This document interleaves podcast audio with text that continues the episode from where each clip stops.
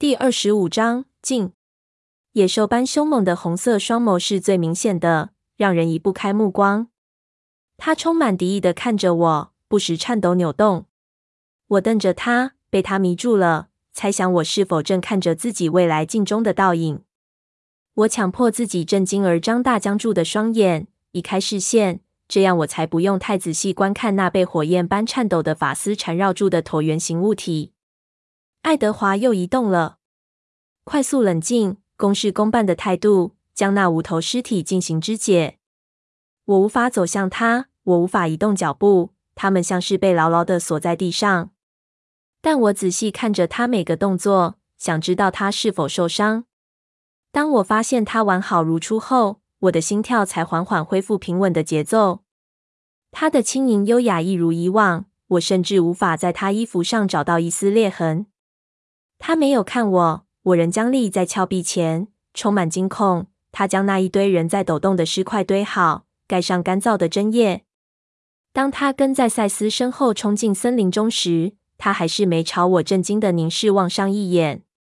我还没回过神。他们两人已经又回来了。爱德华手上都是莱利的尸块，赛斯口中咬着最大块的躯干。两人将这堆东西叠在松针上，然后爱德华从口袋内拿出一个银色的长方形物品。他轻弹一下这个打火机，让打火机的火舌靠近易燃的松针堆，瞬间点着，长长的橙红火舌逐步燃烧起那堆东西。每一块都得捡回来，爱德华悄声对赛斯说：“吸血鬼和狼人一起行动，两人搜寻整个营区，不时捡起白色的肉块扔进火堆。”赛斯用牙齿捡。我的脑筋还是无法顺利思考，我不太清楚赛斯为什么不变回人形，用手来处理。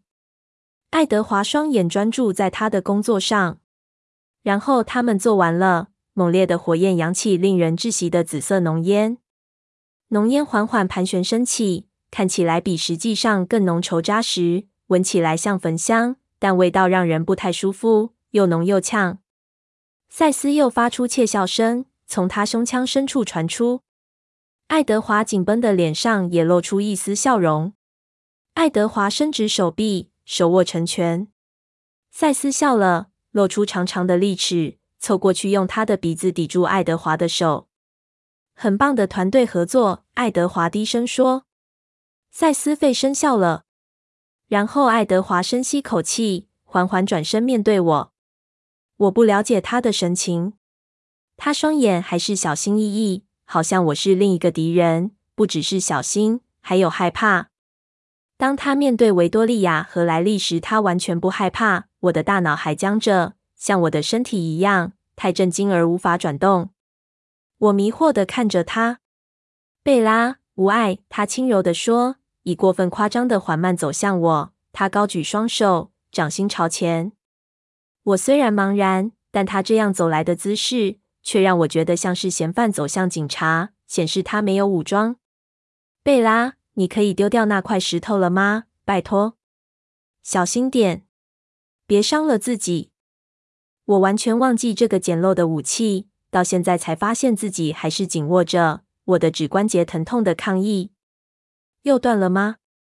卡莱尔这次一定会帮我打上石膏的。爱德华犹豫的停在我前方几尺处，双手还是高举，眼神还是充满恐惧。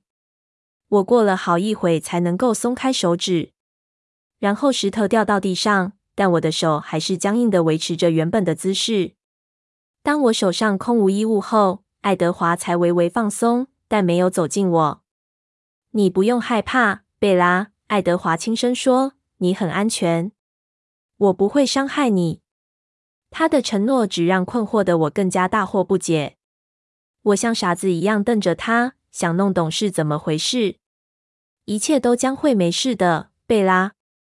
我知道你现在很害怕，但一切都结束了，没有人会伤害你。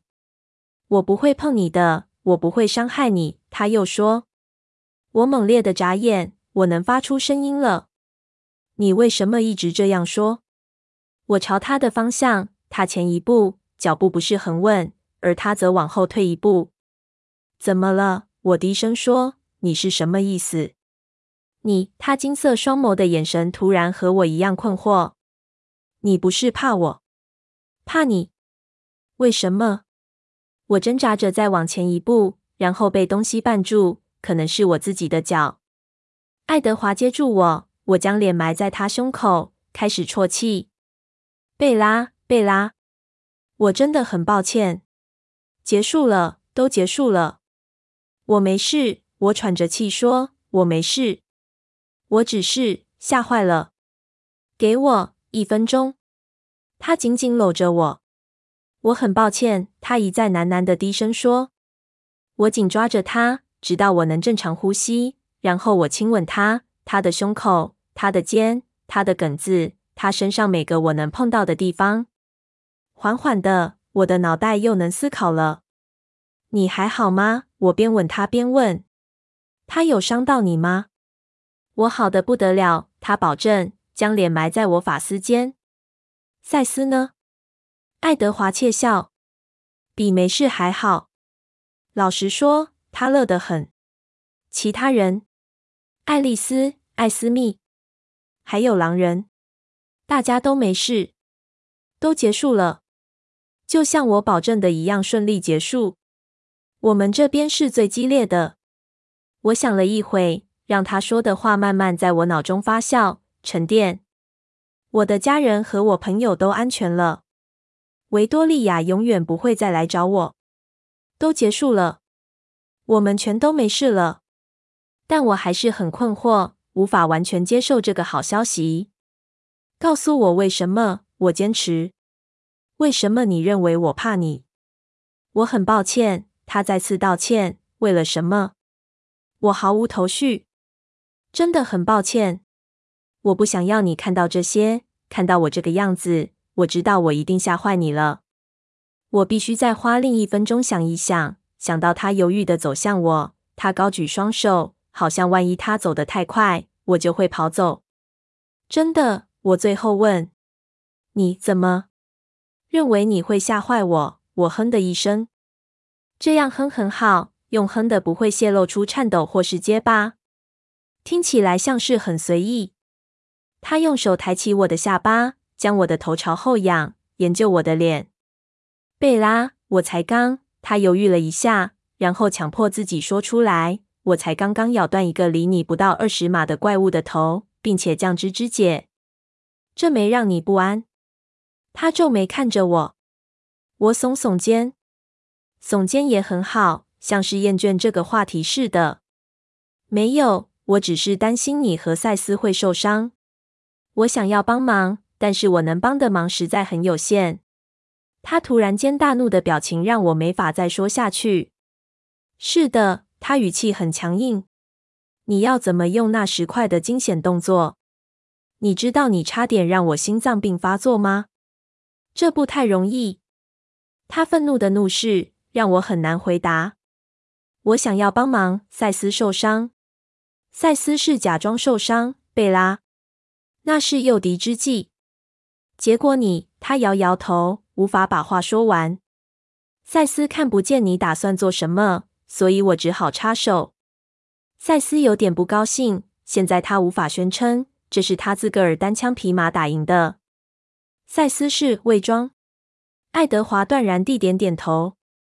哦，我们都看着赛斯，他专心看着火焰，故意不理会我们。但他全身上下都泄露出他的得意之情。嗯，我不知道。我说，现在觉得犯错了。作为在场唯一一个无助的人，这滋味并不好受。等我变成吸血鬼后，你等着看。下一次我才不要袖手旁观。他脸上闪过几十种不同的情绪。然后他以打趣的口吻回答我：“下一次，你希望很快再来一仗吗？有我这种运气，谁知道？”他翻翻白眼，但我看得出他很高兴，安心让我们都轻飘飘的。都结束了，还是真的结束了吗？等一下，你之前不是说过？我畏缩，完全想起之前的事，我将要对雅各说什么。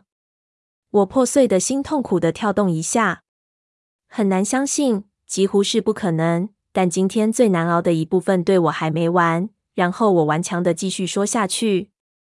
关于什么复杂情况的？还有爱丽丝需要和山姆敲定时间表。你说将要到了，是什么将要到了？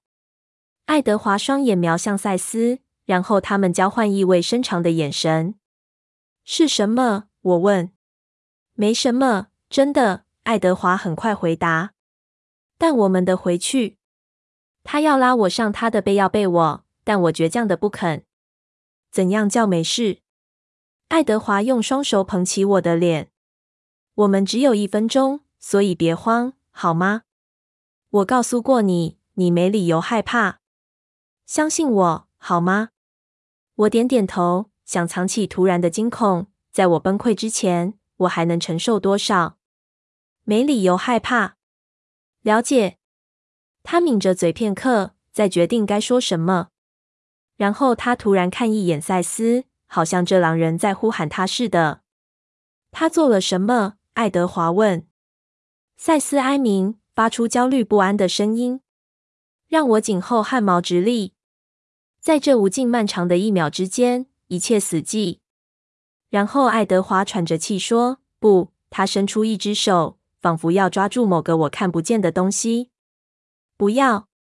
赛斯身体一阵抽搐，接着发出极其痛苦的一声号叫。爱德华在同一时间跪倒在地，双手抓住两侧太阳穴，脸色充满痛苦。我迷惑惊恐的尖叫，也跪在他身边，愚蠢的想拉开他遮住脸的手。我的掌心都是汗，在他光滑的肌肤上划过。爱德华，爱德华，他双眼费力的回神看着我。从打颤的齿间勉强开口：“没事了，我们马上就没事了。”是，他说不下去，神情再次扭曲。发生什么事了？我哭喊着，赛斯痛苦的哀鸣：“我们没事，我们马上会没事的。”爱德华喘着气说：“山姆，帮助他。”当他一说出山姆的名字，我立刻了解了，他不是对自己或赛斯说。没有什么看不见的力量攻击他们俩。这一次，危险不在这里。他用的是身为狼群一分子的复数人称。我的肾上腺素全都耗完了，我的身体再没力气了。我整个人软软瘫倒。爱德华在我撞到岩石前抱住我，他猛地站起来，抱着我。赛斯，爱德华大喊。赛斯蹲伏着，还是痛苦紧张。好像他打算冲进树林内。不，爱德华下令：“你马上直接回家，现在，尽快。”赛斯哀鸣一声，猛烈的摇头。赛斯，相信我。巨狼望着爱德华痛苦的双眼好一会，然后他直起身子，冲进林中，像鬼魅般消失。爱德华将我抱紧在胸前，然后我们也冲进漆黑的森林内。走的是和狼人不同的路，爱德华，我勉强挤出声音：“发生什么事了，爱德华？山姆出事了吗？我们要去哪里？怎么了？我们要回到空地。”他低声告诉我：“我们知道有可能发生这样的事。今天早晨稍早时，爱丽丝看见并透过山姆把话传给赛斯。佛度里决定出面仲裁。”佛度里，太多了。我的脑拒绝听懂，假装不了解。树林从我们身边飞驰而过，他狂奔下山，快得好像我们笔直落下，快要失速似了。别慌，他们不是针对我们而来，只是守卫的正常巡视，通常是出面收拾这类的混乱。没什么大不了的，他们只是做他们该做的工作。当然。他们似乎非常小心算准到达的时间，这使得我相信，如果这些新手让库伦家的人数变少，那些在意大利的人不会有谁伤心的。他严厉又阴郁地咬着牙说：“当他们到达空地时，我会清楚知道他们在想什么的。”这是我们现在要回去的原因吗？我低声问。我怎么承受得住？我脑中不自觉浮现了这些身穿黑袍的家伙。我缩着身子想挥开这些影像，我快要不行了。这是部分的原因。不过，如果我们此时能与家人联合成统一战线，我们会比较安全。他们没理由骚扰我们，但是真和他们在一起。如果他认为我们落单，没和其他人在一起，对他可能会是种诱惑。就跟维多利亚一样，真可能会猜到我和你在一起。迪米崔当然和他在一起。如果真要求的话，他会找到我的。我不要想到那名字。我不要在脑海中看见那个美得令人炫目、精致的像天使小童般的脸庞。我喉咙中发出奇怪的声音：“嘘，贝拉，一切都会没事的。”爱丽丝看得见，爱丽丝看得见。但那狼人呢？他们去哪了？狼人们呢？他们的快点离开。佛度里不会遵守我们和狼人间的停战协定。我听见自己呼吸变快，但我无法控制。我开始喘气。我发誓他们不会有事的。爱德华向我保证。佛度里不会认得那些味道，他们不会知道有狼人在这里。这不是他们熟悉的物种。狼人不会有事的。他的解释我听不进去。我的恐惧让我心思散乱。我们将会没事的。他之前这样说。还有赛斯。痛苦的哀鸣。爱德华回避了我的第一个问题，用佛度里的事让我分心。我像即将摔落崖壁的人，只靠指尖攀着崖壁的边缘。他呼啸似的穿过树林，树木就像一条绿色的河流。发生什么事了？我又低声问。之前，当赛斯号叫时，当你痛苦时，爱德华犹豫了一下。爱德华。告诉我，都结束了。他低声说：“当他加速时，在风速中，我几乎听不见他的声音。狼人没有统计数量，他们以为已经解决全部了。当然，爱丽丝看不见。发生了什么事？其中一个新手躲了起来。莉亚找到了他。他太笨又太狂妄，想证明自己。他独自进攻。莉亚，我重复着。”而我太过软弱，无法为自己突然涌起的放松心情感到羞愧。他会没事吗？莉亚没受伤。爱德华喃喃说。我瞪着他好久。山姆，帮助他。爱德华喘着气说。他，不是他。我们快到了。爱德华说。他看着天空中某个固定的点。我双眼自动追随他看的方向。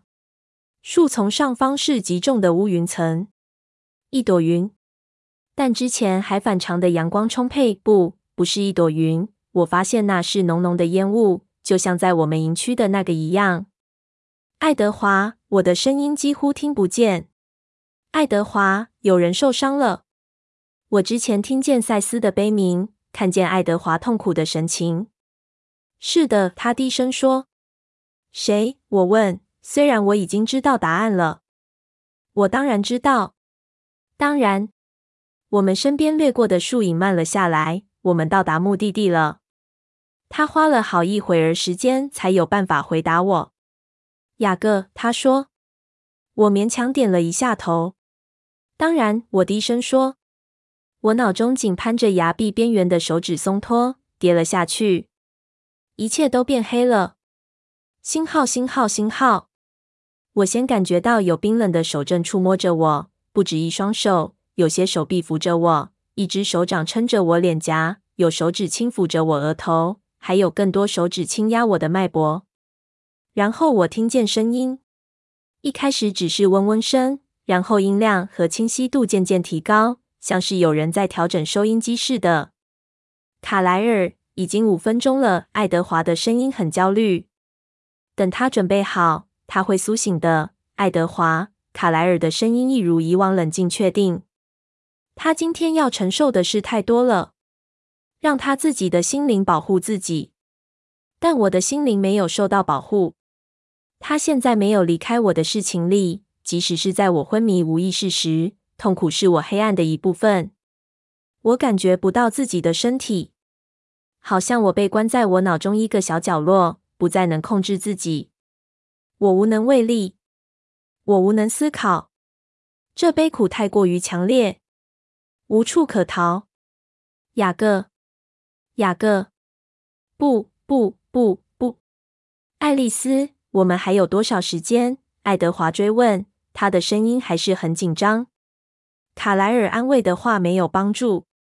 远远的传来爱丽丝的声音，明亮爽朗。再五分钟，贝拉会在三十秒内睁开眼。我相信她现在应该听得见我们。贝拉，亲爱的，这是艾斯密轻柔安慰的声音。你听得见我吗？你现在安全了，亲爱的。是的，我是安全了。但这要紧吗？然后冰冷的唇贴着我的耳。爱德华说的话终于让我能够逃离那把我困在自己脑中的折磨。他会活下去的，贝拉。在我说话时，雅各布雷克正在康复。他会没事的。当痛苦与惧怕消退，我能感觉得到自己的身体回来了。我眼皮抖动。哦，贝拉，爱德华放心的轻叹。他亲吻我。爱德华，我低声说：“是的，我在这里。”我睁开眼，望见温暖的金色双眸。雅各没事？我问。“是的。”他保证。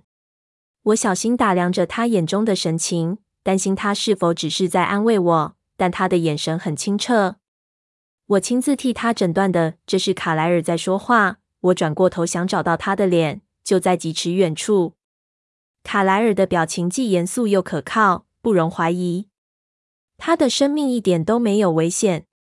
他正以不可思议的速度康复，不过他的伤的范围很大，就算康复的速度相当稳定，也要等个几天他才能正常行动。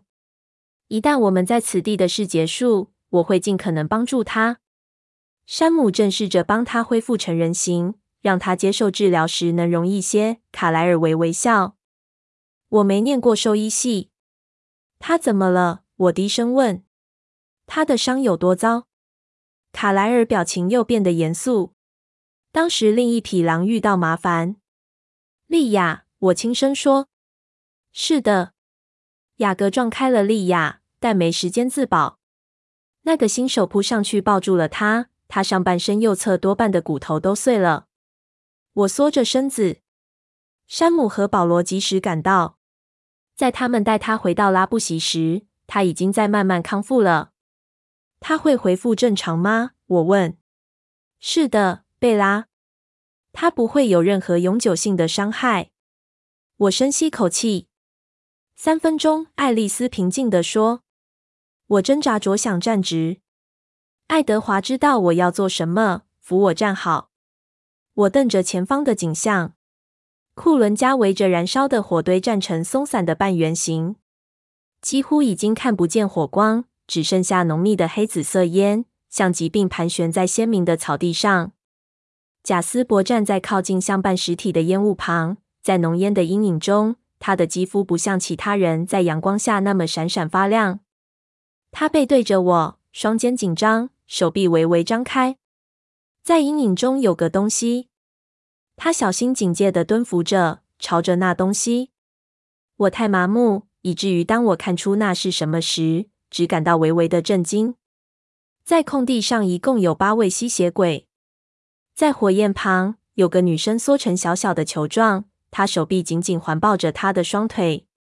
她很年轻，比我还年轻。看起来大约只有十五岁，黑发瘦小。他双眼紧盯着我，眼眸是惊人的鲜亮的红色，比莱利的眼眸还要红，几乎像在发光。他双眼狂野的转动，无法自制。爱德华看到我迷惑的神情，他自己投降的。他平静的告诉我，我之前从来没见过这种事。只有卡莱尔想同意，但贾斯伯不赞成。我双眼无法从萤火旁的景象移开。贾斯伯心不在焉地揉揉左前臂。贾斯伯还好吗？我低声问。他没事，毒液有点刺痛。他被咬了。我惊恐地问。他想顾好全局。老实说，他是想确定爱丽丝不用动手。爱德华摇摇头。爱丽丝根本不需要任何人帮忙。爱丽丝朝她的爱人做个鬼脸。过度保护的笨蛋。那年轻的女性吸血鬼突然仰起头，像动物一样尖声嚎啕大哭。贾斯伯对她咆哮，她畏缩，但她的手指抓着地面，像爪子一样。她的头痛苦地前后甩动。贾斯伯朝她走近一步，蹲伏得更低。爱德华假装随意的移动，将我们俩的身体转个方向，让他自己挡在我和那女孩之间。我从他手臂旁偷看那形容散乱的女孩和贾斯伯。卡莱尔马上站到贾斯伯旁边，他一只手放在他儿子手臂上，制止他。“你改变主意了吗，年轻人？”卡莱尔问，声音仍旧平静。“我们不想摧毁你，但如果你无法控制自己，我们不得不动手。你怎么忍得住？”那女孩以又高又清脆的声音呻吟。我要他。他鲜红的双眼盯着爱德华，穿透他，越过他，盯着我。他指甲又刨着硬土。你必须忍受，卡莱尔严肃地告诉他。你必须自我控制，这是可能的，也是现在能拯救你的唯一方法。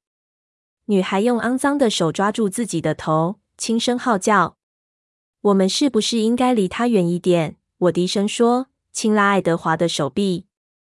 当那女孩听见我的声音时，她撅起嘴，露出牙齿，脸上神情饱受折磨。我们必须待在这里，爱德华喃喃说。他们现在已经从空地北端过来了。我看着空地，心跳得飞快，但在一片浓烟中，我什么都看不见。经过片刻无意的搜寻，我双眼再度转回这年轻的女吸血鬼身上。她还是看着我，双眼接近半疯狂。我迎上那女孩的凝视好一会，长到下巴的黑发拢着她那像大理石一样雪白的脸。当她的脸庞充满愤怒和饥渴时，很难说她到底漂不漂亮。野兽般凶猛的红色双眸是最明显的，让人移不开目光。她充满敌意的看着我，不时颤抖扭动。我瞪着她，被她迷住了，猜想我是否正看着自己未来镜中的倒影。然后，卡莱尔和贾斯伯开始朝我们其余的人的方向后退。艾米特、罗斯利和艾斯密匆匆聚到爱德华和我及爱丽丝所站的地方，一个统一战线，就像爱德华之前说的，让我待在中心，处在最安全的位置。我的眼光从狂野的女吸血鬼转到搜寻逐渐接近的怪物，还是什么都看不到。我瞄着爱德华。他双眼紧盯着正前方，我试着顺着他凝视的方向，但只有浓烟，很浓很浓，在地上翻滚，缓缓升起，在草地上波浪似的起舞。浓烟飞向前，在中间的部分变得更浓密。嗯，从浓烟中传来死气沉沉的声音。我马上认出那股冷漠。欢迎，真爱德华的语气冷酷有力。黑色身影更接近。从浓烟里现身，逐渐变得清楚。我知道领头的是真，深色斗篷，几乎全黑，还有矮小的身躯，比旁边的人都矮了两尺以上。在斗篷兜帽的笼罩下，我勉强认出真那天使般的脸庞。在他身后有四位身着灰衣的高大人影，也很熟悉。我很确定，我认出个子最大那位。当我凝视着，想确认我的猜测时，菲利克斯抬起头，他让兜帽微微往后滑开一点，因此我能看见他朝我眨眼微笑。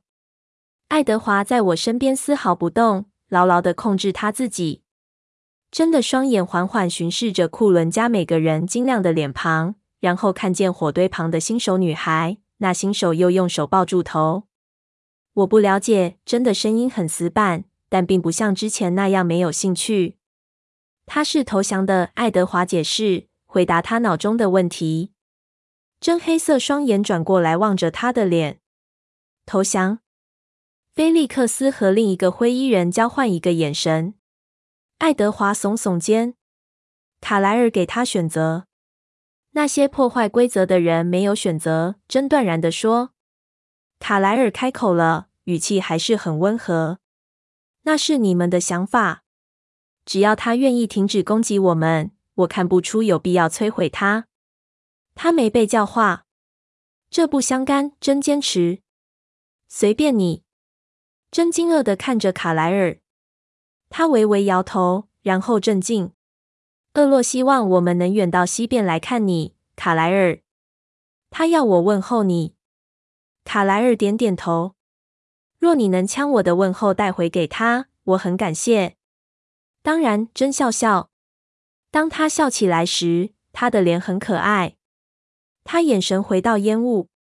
显然，你今天替我们完成工作了，大部分。他双眼又回到人质身上，纯粹出自专业的好奇。有多少个？他们在西雅图干了不少好事。十八，包含这个。卡莱尔回答。睁睁大眼，他双眼又看回火光处，似乎在评估。菲利克斯和另一个灰衣人交换意味深长的一瞥。十八，他重复，他声音中第一次出现不确定。都是新手，卡莱尔轻蔑地说。他们没有战斗技术，全部。他声音突得尖锐。是谁创造他们的？他曾叫维多利亚。爱德华回答。声音中没有感情。曾经，真问。爱德华的头朝东边森林点了点，真猛地抬眼看，专注地看着远方，另一道平行的浓烟。我并没转头确认，真看着东方好一会，然后转回来看较近的烟火。这个维多利亚，他是十八人之外的吗？是，还有另一个和他在一起。他不像这一个那么新，但应该不到一年。二十，真低声说：“谁对付那创造者？”我，爱德华告诉他。真眯起眼，他转向萤火旁的女孩。你，他单调的声音比之前更严厉。你的名字？那新手恶意的看真一眼，紧紧抿着唇。真露出天使般的笑容。新手女孩痛苦尖叫的回答让我耳膜都快破了。她的身体拱起，僵成一个扭曲、不自然的姿势。我转开头，努力不遮住双耳。我咬紧牙，希望能控制胃中的痉挛。尖叫声愈来愈强。我想专心在爱德华的脸，平静又无情绪，但这让我想起上一次在真折磨的凝视下的爱德华。我觉得恶心，想吐。我只好看着伊丽丝。及他旁边的艾斯密，两人的脸都像爱德华一样空白。终于安静了。你的名字？真又问一次，声音没有抑扬顿挫。布利，女孩喘着气说。真笑了。女孩又尖叫。我屏住呼吸，直到她痛苦的声音结束。他会告诉你你想知道的一切。爱德华咬着牙说：“你不用这样做的。”真抬起头。死寂的双眼突然出现幽默。哦，我知道了。他对爱德华说，先朝他笑笑，才又转回那年轻的吸血鬼布利。布利，真说，声音又变得冷酷。他说的是真的吗？你们有二十个。女孩喘着气躺在地上，脸侧贴着地面。他说的很快，十九或二十，可能更多，我不知道。他萎缩。担心自己的疏忽人数，不知道会不会再招来另一次折磨。莎拉和我不知道名字的那个在半路打了起来。还有维多利亚，是他创造了你吗？我不知道。他又退缩。莱利从不说他的名字。我那一晚没看见，好暗，好痛，布利发抖。他不要我们想起他。他说我们的念头不安全。睁双眼瞄向爱德华。然后回到那女孩。维多利亚这次的计划很周全，要不是他追踪着爱德华，可能没法知道。果然是他在背后告诉我关于莱利的事。真说，他为什么要带你来这里？莱利告诉我们，我们要来这里摧毁一群有奇怪黄眼睛的家伙。布利说的很快，心甘情愿。他说这很容易。他说这城市是他们的。他们会来解决我们。他说：“一旦解决了他们，整个城市的鲜血都属于我们。”他给我们他的味道。布利抬起一只手，用手指比着我的方向。他说我们会知道我们找到对的这一群，因为他会和他们在一起。他说谁能先带到他，就能拥有他。我感觉身边的爱德华下巴抽紧。显然，莱利说很简单，这部分是错的。真说，布利点点头，对于他说的话没引发再一次痛苦感到安心。他小心地坐起来。我不知道发生了什么事。我们分开，但其他人都没有回来。莱利离开我们，他没像他承诺的回来帮助我们。然后一切都很混乱，全部人都变成碎块。他又发抖。我好怕，我想要逃走。那一个，他看着卡莱尔，说：“如果我不战斗，他不会杀我。”嗯，但那不是他能给的礼物。年轻人，珍喃喃说，他的声音有种奇怪的温和。破坏规则需要承受后果。布利瞪着他，一脸不了解。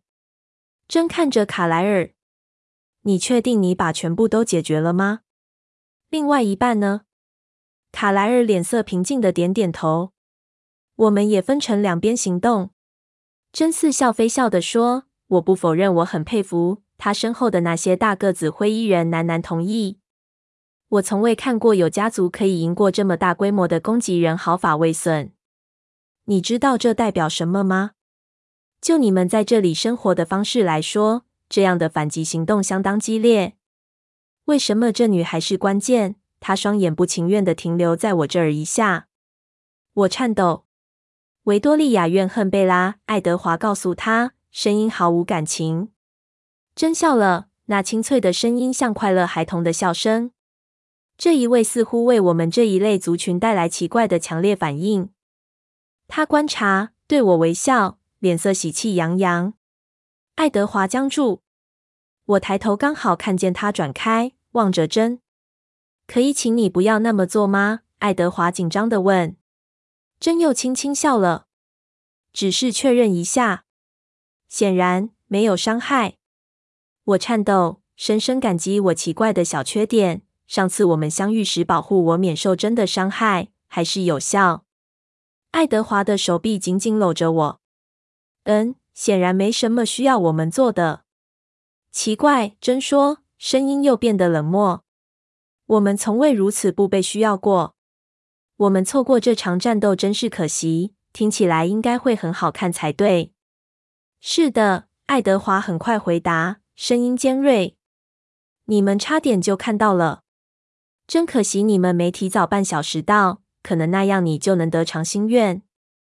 真双眼坚定地凝视着爱德华的怒视。是，真可惜事情这样发展，不是吗？爱德华点一下头，确认了他的猜疑。真再度看着那新手不利，一脸无聊的脸色。菲利克斯，他说：“等一下。”爱德华打断。真扬起一边眉毛，但爱德华看着卡莱尔，边以急切的声音说。我们可以向这位年轻人解释规则。他并不是不愿意学习，他只是不知道自己在做什么。当然，卡莱尔回答：“我们准备好负责布利的一切。”真的表情介于逗趣和不敢置信。我们从不例外，他说：“我们不给第二次机会，这对我们的名声不好。”这倒提醒了我。突然，他双眼又看着我，他天使般的脸庞出现酒窝。凯撒会很高兴听到你还是人类，贝拉。可能他会决定前来拜访。日期已经决定了，爱丽丝告诉珍。她第一次开口。可能我们再过几个月会去拜访你们。珍的笑容消失了，她不置可否的耸耸肩，并没看爱丽丝，然后转身面对卡莱尔。很高兴见到你，卡莱尔。我一直以为厄洛说的话夸张了些。嗯，再见了。卡莱尔点点头，表情很苦恼。解决掉那个菲利克斯，真边说边朝布利点点头。他的声音突然透露出厌倦。我想回家。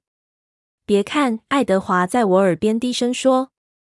我急着遵照他的指示。我今天已经看够了，远超过了一辈子所该看的。我紧紧闭上眼，将脸埋在爱德华胸前，但我还是听得见他。一个深沉震耳的咆哮，然后是一个尖锐的哀嚎，吓人的熟悉。